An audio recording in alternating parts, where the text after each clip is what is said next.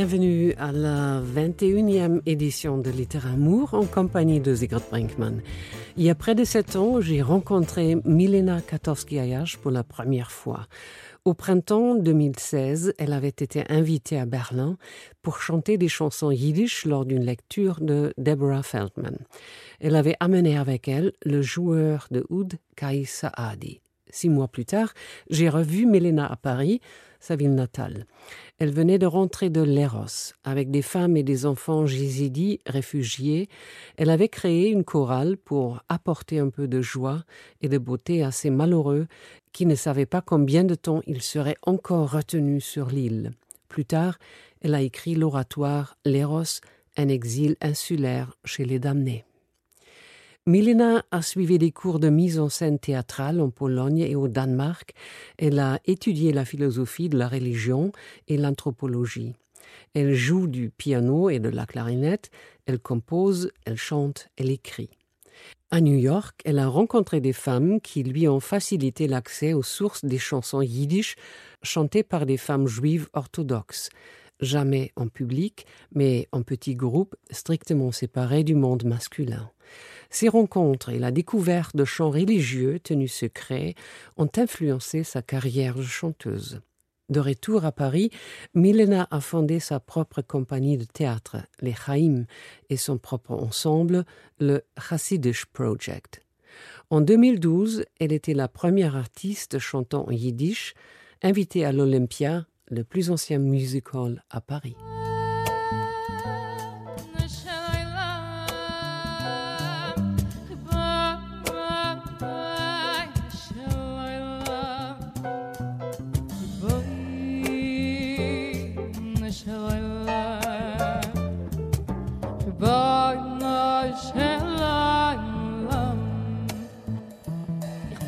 du de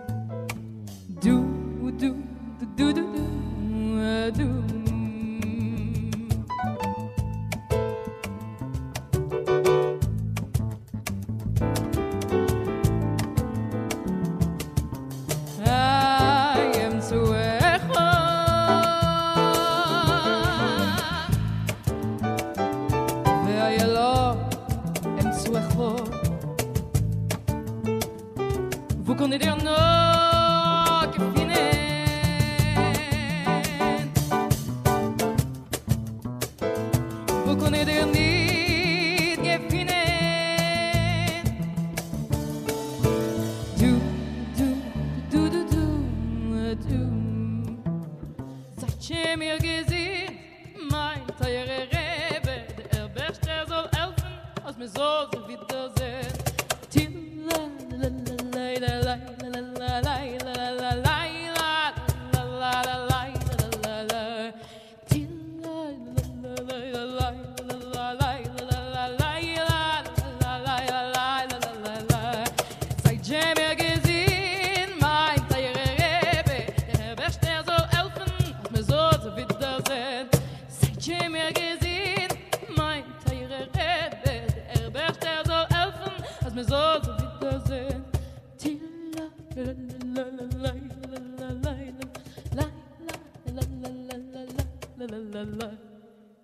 son concert, Milena s'est vue proposer un contrat d'enregistrement. Elle a refusé parce que les producteurs exigeaient qu'elle le réalise avec des instrumentistes de renom. La loyauté envers ses musiciens était plus importante pour elle que le succès personnel. Et puis, en été 2021, Milena Kartovski-Ayash a fait un choix de vie. Elle a quitté la France pour s'installer en Israël. Les raisons de ce choix sont multiples.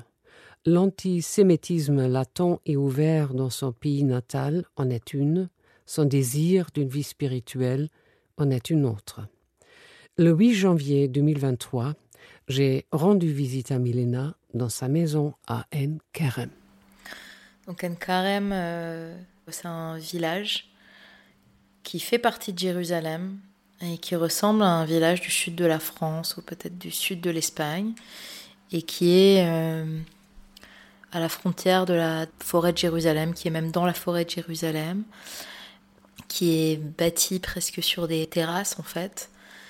En bas, il y a la source de Marie, donc la mère, la mère de Jésus qui aurait bu à cette source au moment où elle était enceinte de Jésus et lorsqu'elle allait sur le chemin pour rencontrer Saint Jean le Baptiste. Et elle a rencontré d'ailleurs sa cousine, Élisabeth, qui était enceinte de Saint Jean le Baptiste. Tu couperas ça. elle, a, rencontré sa cousine, Élisabeth, qui était enceinte de 9 mois de Saint Jean le Baptiste, et Marie était enceinte de Jésus de 3 mois. C'est aussi une ville, euh, un village. Euh, on appelle ça un kfar, qui est lié à la fécondité, à la source. Euh, la source, c'est malheureusement presque tari aujourd'hui, mais c'était un lieu où il y avait de l'agriculture, déjà du temps du Second Temple, du temps des Romains. On peut voir ça sur en fait les, les, plateaux euh, euh, en terrasse avec des, avec des pierres et, euh, et, où il y avait aussi des vignes. Aujourd'hui, c'est plus vraiment le cas, mais on a quand même une nature magnifique. Et puis, il y a beaucoup d'églises. C'est un des hauts lieux saints dans le christianisme, donc il y a des pèlerins chrétiens qui viennent du monde entier. Et voilà, qui font toute la, procession jusqu'à l'église de Saint-Jean le Baptiste et qui passe euh, donc Rehova Mayan, euh, rue de la Source. Et dans cette rue de la Source, c'est là où il y a la synagogue où je vais prier, qui s'appelle euh, Kretschme.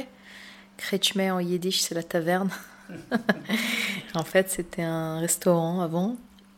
Ils l'ont complètement retapé et ils en ont fait un lieu à la fois de vie, où il y a une école au premier étage anthroposophique pour les enfants, une école religieuse, et puis où il y a une synagogue, euh, où il y a beaucoup de, calligraphie, euh, des marionnettes. Et donc, euh, bah, c'est un peu le centre névralgique de nos vies pour les familles qui vont prier là-bas. Et je pense que c'est cette synagogue qui m'a donné envie de, de venir vivre ici et, la ferveur des prières et la beauté de la communauté, je pense.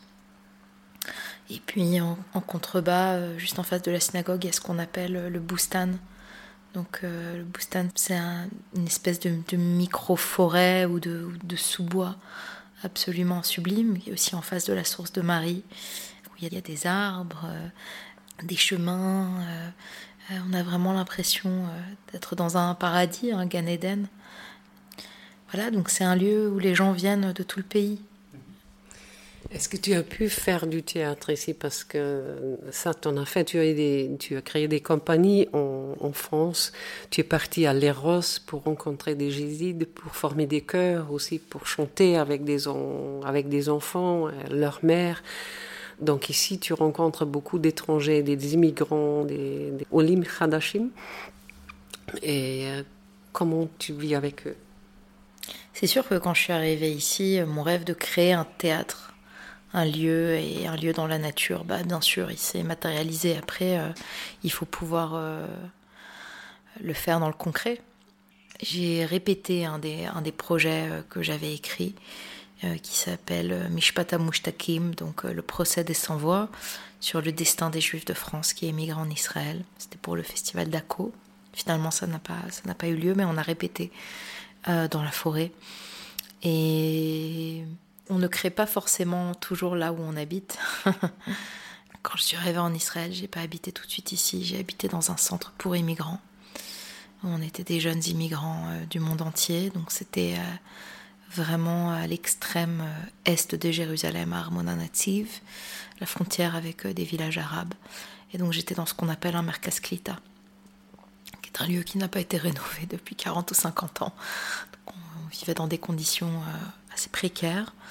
Euh, et on apprenait, on apprenait l'hébreu et, et on n'apprenait pas à parler l'hébreu, à parler cette langue qui finalement euh, est notre langue, mais que nous ne connaissons pas. C'est tout le paradoxe euh, du juif et du juif diasporique.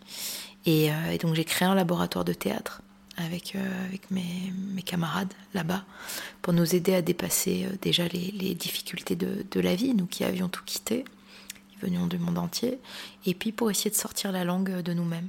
Et depuis, euh, tu as raison, je, pense que j'ai écrit six ou sept projets de théâtre. Euh, mais le théâtre euh, n'est pas forcément en odeur de sainteté, c'est le cas de le dire en Israël, ce n'est pas comme en Allemagne ou en France.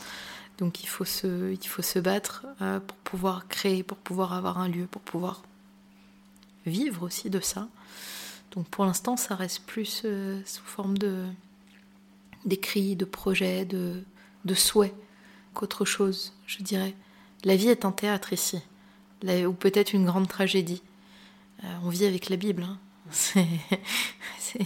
C'est peut-être euh, la plus grande tragédie euh, épique qui existe. Donc peut-être qu'il n'y a pas le temps pour le théâtre.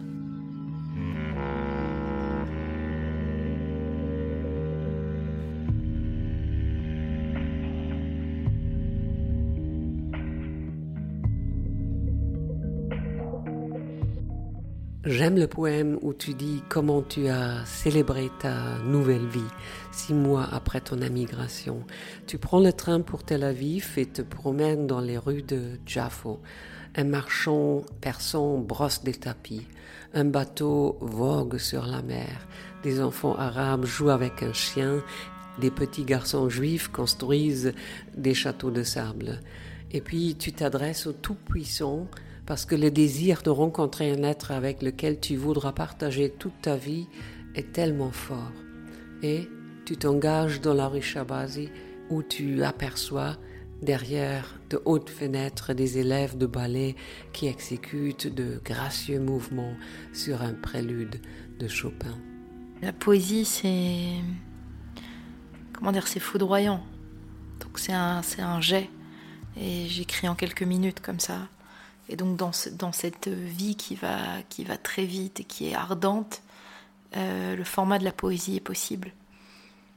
Euh, écrire, un, ouvrage, écrire un roman, ça demande plus de calme. Même si bien sûr qu'on peut écrire des ouvrages dans l'urgence et dans, et, la, et, et détresse. Euh, mais jusqu'ici, la vie a été trop précaire euh, et, trop fragile pour pouvoir avoir euh, un fil et un temps construit sur une certaine période, je dirais. Les poèmes que j'écris, c'est des cris ou des chants dans la nuit, et puis je les écris euh, dans le jour, et c'est, je, les écris en français, et à chaque fois je me dis, mais qui les lira, qui les comprendra? Je me dis, si j'écris, qui me lira? Est-ce que les mots passeront la frontière, les frontières? Est-ce qu'on m'entendra euh, de l'autre côté? Euh, Donc quelque part, euh, tu vois, c'est comme des, oui, peut-être des, espèces de, de balises qui m'empêchent de traverser. La poésie, je ne peux pas lutter contre. Elle est incandescente. Mais c'est sûr que la question de l'écriture et des langues et de la traduction, elle n'a jamais été aussi présente dans ma vie, même si elle a toujours été centrale. Ici, je passe d'une langue à l'autre. Euh, je passe de ma langue maternelle, donc le français, euh, à l'anglais et puis l'hébreu. Et, je suis en fragilité en hébreu parce que c'est, une langue que j'apprends depuis, euh, depuis un an et demi, même si c'est censé être ma langue en tant que juive. Et, et puis il y a l'hébreu courant, il y a l'hébreu biblique. C'est pas les mêmes langues, c'est pas les mêmes époques. Euh, et puis comment se faire comprendre? Il y a la langue, il y a la langue du corps, il y a la langue des silences. Depuis que je suis ici, euh, j'écoute peut-être beaucoup plus parce que dans une conversation en hébreu, dans un groupe, je ne peux pas forcément euh, pénétrer facilement. Donc ça... Et te faire entendre, mais est-ce que tu envisages écrire en hébreu? Oui, je l'ai déjà fait. J'ai déjà écrit en hébreu. Tu sais, c'est peut-être aussi cette, euh, ce jugement euh, français euh, de la, de la perfection linguistique et, et, ma propre exigence où je me dis que ce que j'écris en hébreu, en fait, est d'une simplicité peut-être qui ne vaut pas le coup d'être lu ou partagé. Mais finalement, peut-être que cette simplicité, elle ramène au cœur de l'être euh, parce qu'il n'y a pas tout le vocabulaire euh, que j'ai pu construire en français. Quelque chose de plus direct. Et j'écris euh, des poèmes. Mon rêve serait de pouvoir écrire mes chansons en hébreu Et bon, tu, sais, la question c'est, je, chante, je suis chanteuse. Qu'est-ce qui fait que je n'ai jamais chanté mes chansons, même en français, même en anglais hein? J'écris du théâtre, j'écris pour les autres, j'écris de la poésie, mais chanter, c'est peut-être l'acte le plus intime qui soit. C'est la question aussi de trouver dans quelle langue on chante, dans quelle langue on va, sortir ses propres mots? Et là, la question se pose. J'ai chanté en yiddish pendant dix ans. Et ici, à Jérusalem, à Enkarem, quelle langue je peux chanter? Quels mots je peux utiliser pour devenir qui je suis, foncièrement en tant qu'être humain?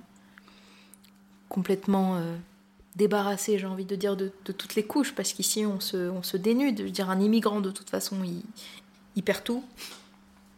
Il se construit ou il se reconstruit. Mais il y a quelque chose dans ce pays qui te dénude entièrement, qui va te chercher à l'os, quoi. Et à partir de là, bah, on apprend à parler, on apprend à marcher. Euh, c'est très déconcertant quand on a la trentaine et quand on n'a pas un an ou deux ans et quand on n'a pas une maman et un papa pour nous prendre par la main, je dirais. Ça m'a beaucoup manqué au début. Parce que c'est. Euh, c'est la fragilité de l'être qui, ne comprend pas là où il est arrivé, même s'il a choisi. J'ai choisi, tu vois.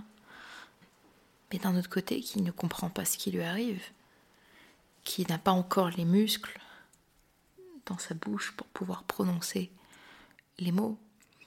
Certains mots d'hébreu que je connaissais, je les connaissais du yiddish, mais euh, leur acception dans l'hébreu moderne n'est pas forcément la même. C'est comme si, euh, tu sais, je, j'arrive d'un autre monde, mais j'arrivais aussi d'un autre espace-temps vis-à-vis du judaïsme. Et j'arrive avec ça ici. Et donc il y, a un clash, il y a des frottements. Et comment tout ça, euh, comment tout ça communique euh, finalement? Euh, C'est une richesse immense. Regarde, on a, on a déjeuné ensemble, on a parlé en français, en hébreu, en anglais, en allemand. Moi j'ai sorti quelques mots en yiddish. C'est ça l'humanité, euh, finalement. La France compte la plus grande communauté juive d'Europe. En 2014, plusieurs synagogues ont été profanées à Paris et en banlieue. Des magasins appartenant à des juifs ont été incendiés et pillés. Lorsque, l'année suivante, après l'attentat contre la rédaction de Charlie Hebdo, des employés ont été tués dans un supermarché juif, des familles entières et une grande partie de la communauté à Sarcelles, à la périphérie est de Paris, ont décidé d'émigrer. La communauté française en Israël ne cesse de croître. Euh, mes très bons amis sont francophones, même s'ils ne sont pas forcément français. Ma voisine directe euh, vient de France et elle vient de Paris, et c'est quelqu'un qui travaillait dans la littérature et la langue, qui est marié avec un Israélien. Euh, il y a de voilà, il y a de tout, des amis, des amis suisses, euh, des amis qui ont fait leur alia il y a 40 ans, euh, des amis qui ont appris le français à l'université. Euh, voilà, c'est, j'ai, la chance de pouvoir parler ma langue maternelle tous les jours. Au début, quand je suis arrivée ici, je me suis empêchée, je parlais qu'hébreu. Mais c'était une aliénation parce que je j'empêchais une part fondamentale de moi-même d'être et de m'exprimer. Donc j'ai enlevé en fait euh, ces espèces de, règles que je m'étais imposées. Et après, je dirais que c'est par période. Là, je suis dans un moment où j'écris, euh, j'écris pas mal en français, donc ça me plonge dans la langue. Euh, et puis il y a eu des périodes où j'étais qu'en hébreu. Il y a des périodes qui vont être plus en, anglais. J'espère qu'il y a des périodes où je, où je vivrai plus en yiddish. et donc après que tout ça puisse aussi se solidifier toujours avec euh, flexibilité. Et quel monde va naître de tout ça Ça m'excite aussi beaucoup. Je veux dire, euh, une des premières choses que j'ai créées ici, c'est un petit clip que j'ai fait à Nkarem dans le Boustan, où je chante un chant euh, judéo-berbère du Maroc.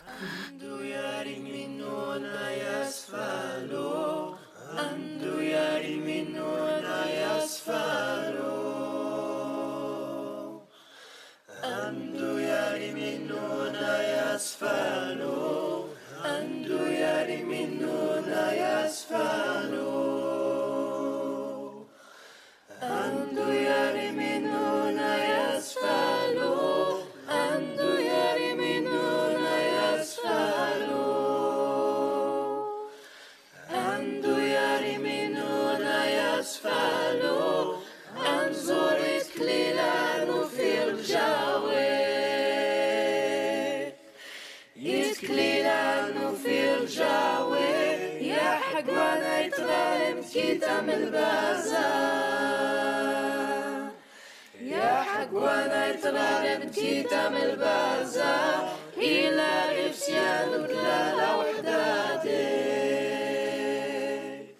En ce moment, je travaille sur la liturgie juive d'Algérie, qui est en hébreu, mais euh, je veux dire, la musique est fondamentalement algérienne et d'Alger. De toute façon, tout ce qu'on fait, tous nos actes, toutes nos créations euh, informent notre matière, notre glaise. Je suis née une seconde fois ici. D'ailleurs, le théâtre que j'avais créé au Centre pour immigrés, je l'ai appelé Théatron Leda, le théâtre de la naissance. Et pour moi, c'est ça, on était en train de naître. Euh, sauf qu'il n'y avait pas de sage-femme pour, nous aider à venir au monde. Comment est-ce que tu as vécu ton retour en France, enfin, des visites depuis l'immigration? Hmm. La première fois, euh, je suis retournée, on va dire à peu près six mois, six mois après avoir immigré, mais je suis juste partie trois jours. Mais on peut dire que j'y suis vraiment retournée en mai dernier, et en juin dernier. Ça s'est très bien passé, ça m'a fait du bien. De retrouver mes amis, de retrouver mes parents, de retrouver ma ville en fait. De retrouver les musées, de retrouver Paris en fait, où je suis comme un poisson dans l'eau. Comme un poisson dans l'eau, où j'ai peur de rien.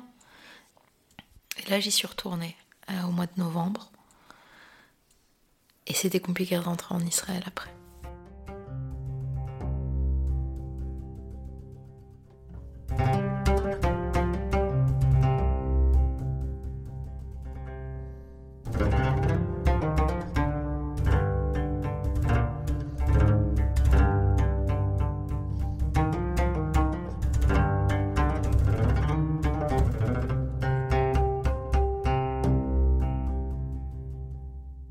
Traverser des campagnes dépeuplées, granges abandonnées, un théâtre potentiel à créer. Ce n'est pas ici, ce ne sera pas ici. Il chante pour moi, au plus profond de l'oreille, les mots de l'origine. Ben Adam. Jérusalem dans les entrailles, la forêt dans la peau, la Torah pour souffle, et les miens là-bas qui se battent pour vivre et qui, fort, me manquent. Je suis de ce terreau. Juif, qui crie son droit à la vie et construit une existence aussi solide que possible, aussi juste que possible. Oui. Oui, je souffre aussi. Des dérives libérales, de vivre dans un état où la violence et le capital sont devenus les plaies de toute une génération, qui ne sait désormais plus où loger, ni comment survivre. Oui. Oui, je souffre et perce cette gangue, la gangue politique, la gangue trahie, pour atteindre le cœur, mon cœur, celui de la chair de ma chair, qui demeure depuis que l'âme fut âme. J'ai fait un pas de côté, j'ai respiré, j'ai embrassé mes aimés, j'ai chanté notre Kaddish dans une salle bouleversée, j'ai écouté certaines voix de France qui donnent aussi envie de rester. Mais non, je suis déjà dans le train, vers toi ma destinée, ma vie courage, si réelle, intransigeante et brûlante, vers toi, où la prière rythme les jours, et où je dois, à force de pleurs, de chants et d'obstination, construire mon espoir pour aujourd'hui et demain, aux côtés des enfants qui bientôt naîtront. 2 décembre 2022, dans le train Lyon-Paris.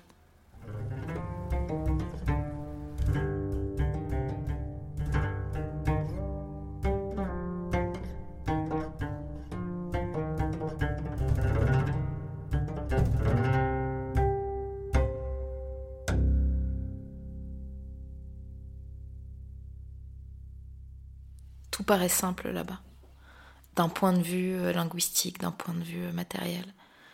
Et je rentre ici où il y a toute une vie à construire, où la vie est rude. Où la vie est rude. Et où le statut des, artistes est plus précaire.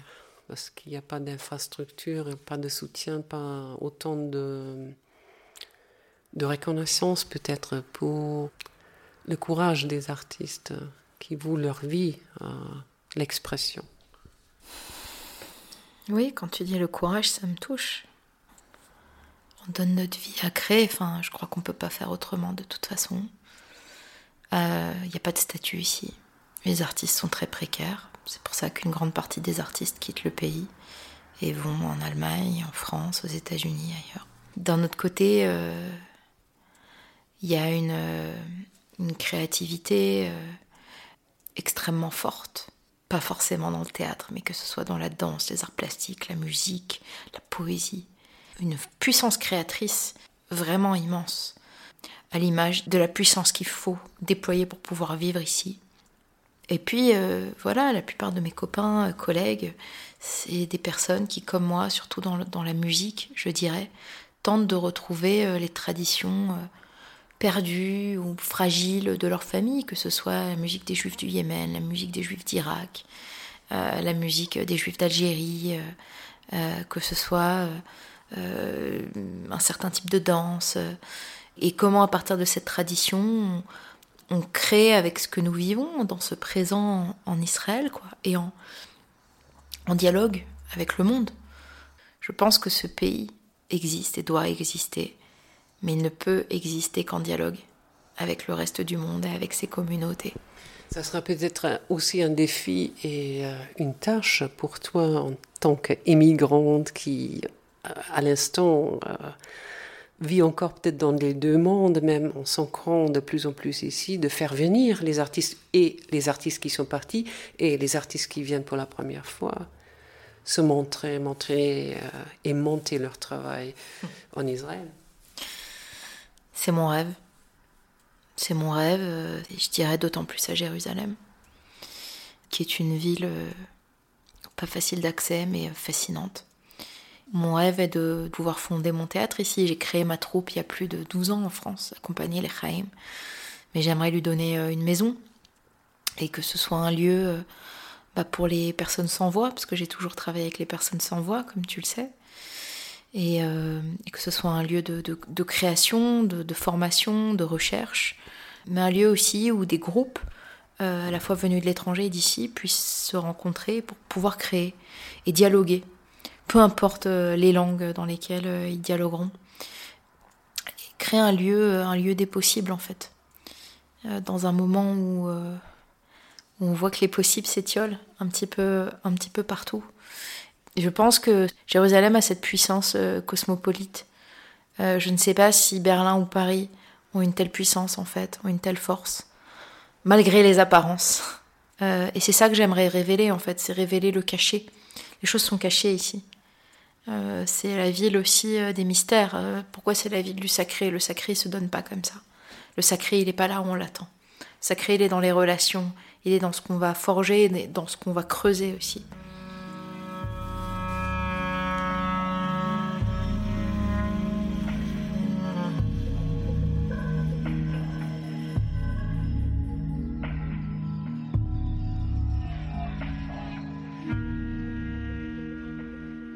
Jérusalem est actuellement un point fixe dans la vie de Milena Katowski-Ayash, chanteuse et créatrice de théâtre. Il se peut qu'elle parte prochainement pour des recherches sur l'histoire de la musique en Allemagne, en Afrique du Nord et au Canada. Et elle tâche, bien sûr, de créer ses propres pièces. Moshe Sakal a grandi à Tel Aviv. Après de nombreuses années à Paris, il est retourné en Israël où il a publié six romans jusqu'à présent. En 2019, il s'est installé à Berlin. J'ai rencontré Moshe dans un café bien fréquenté et donc assez brouillon. Il m'a raconté que la langue du roman, une romance viennoise de l'écrivain David Vogel, l'a beaucoup marqué.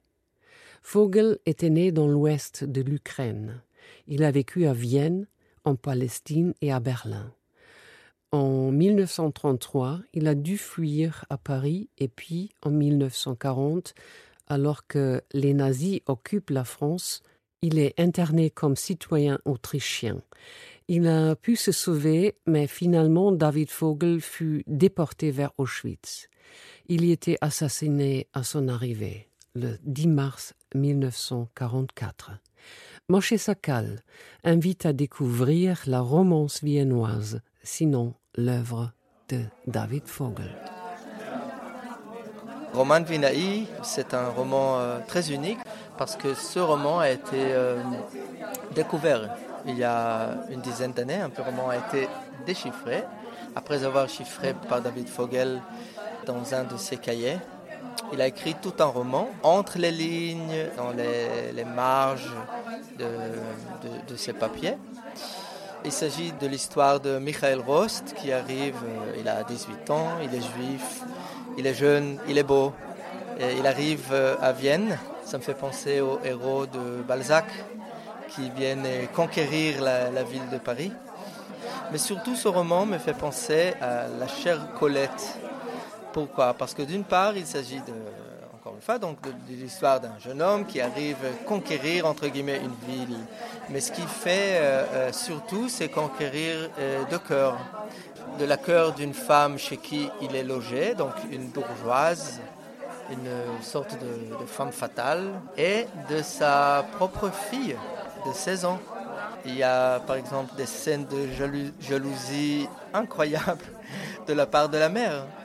C'est surtout ça que je trouve fascinant dans ce roman, donc euh, l'audace de David Vogel d'écrire à ce sujet non seulement des triangles amoureux, mais des triangles amoureux presque incestueux. Et d'autre part, ce que je trouve fascinant en tant qu'écrivain euh, israélien, c'est euh, l'hébreu de David Vogel. Quand on lit euh, ce roman, Roman Vinaï, on lit un roman européen en hébreu. Comme l'hébreu moderne n'était pas aussi établi comme euh, aujourd'hui, il fallait inventer beaucoup de choses. Donc euh, ce que David Vogel fait à merveille, c'est l'hébreu très frais, poétique aussi. Donc quand on écrit de la prose, il faut être aussi euh, poète d'une certaine manière, mais il faut raconter une histoire. Il fait les deux à merveille. Nous savons que la culture israélienne est très jeune. Nous savons aussi que l'hébreu ne cesse de changer. Et ce n'est pas le cas de l'hébreu de Fogel. Son hébreu est intemporel. C'est l'hébreu presque paradoxalement, à force d'être euh, complètement inventé et non existant d'une certaine manière, c'est un hébreu qui appartient à toutes les époques, à tous les pays, et qui est euh, le mien aussi.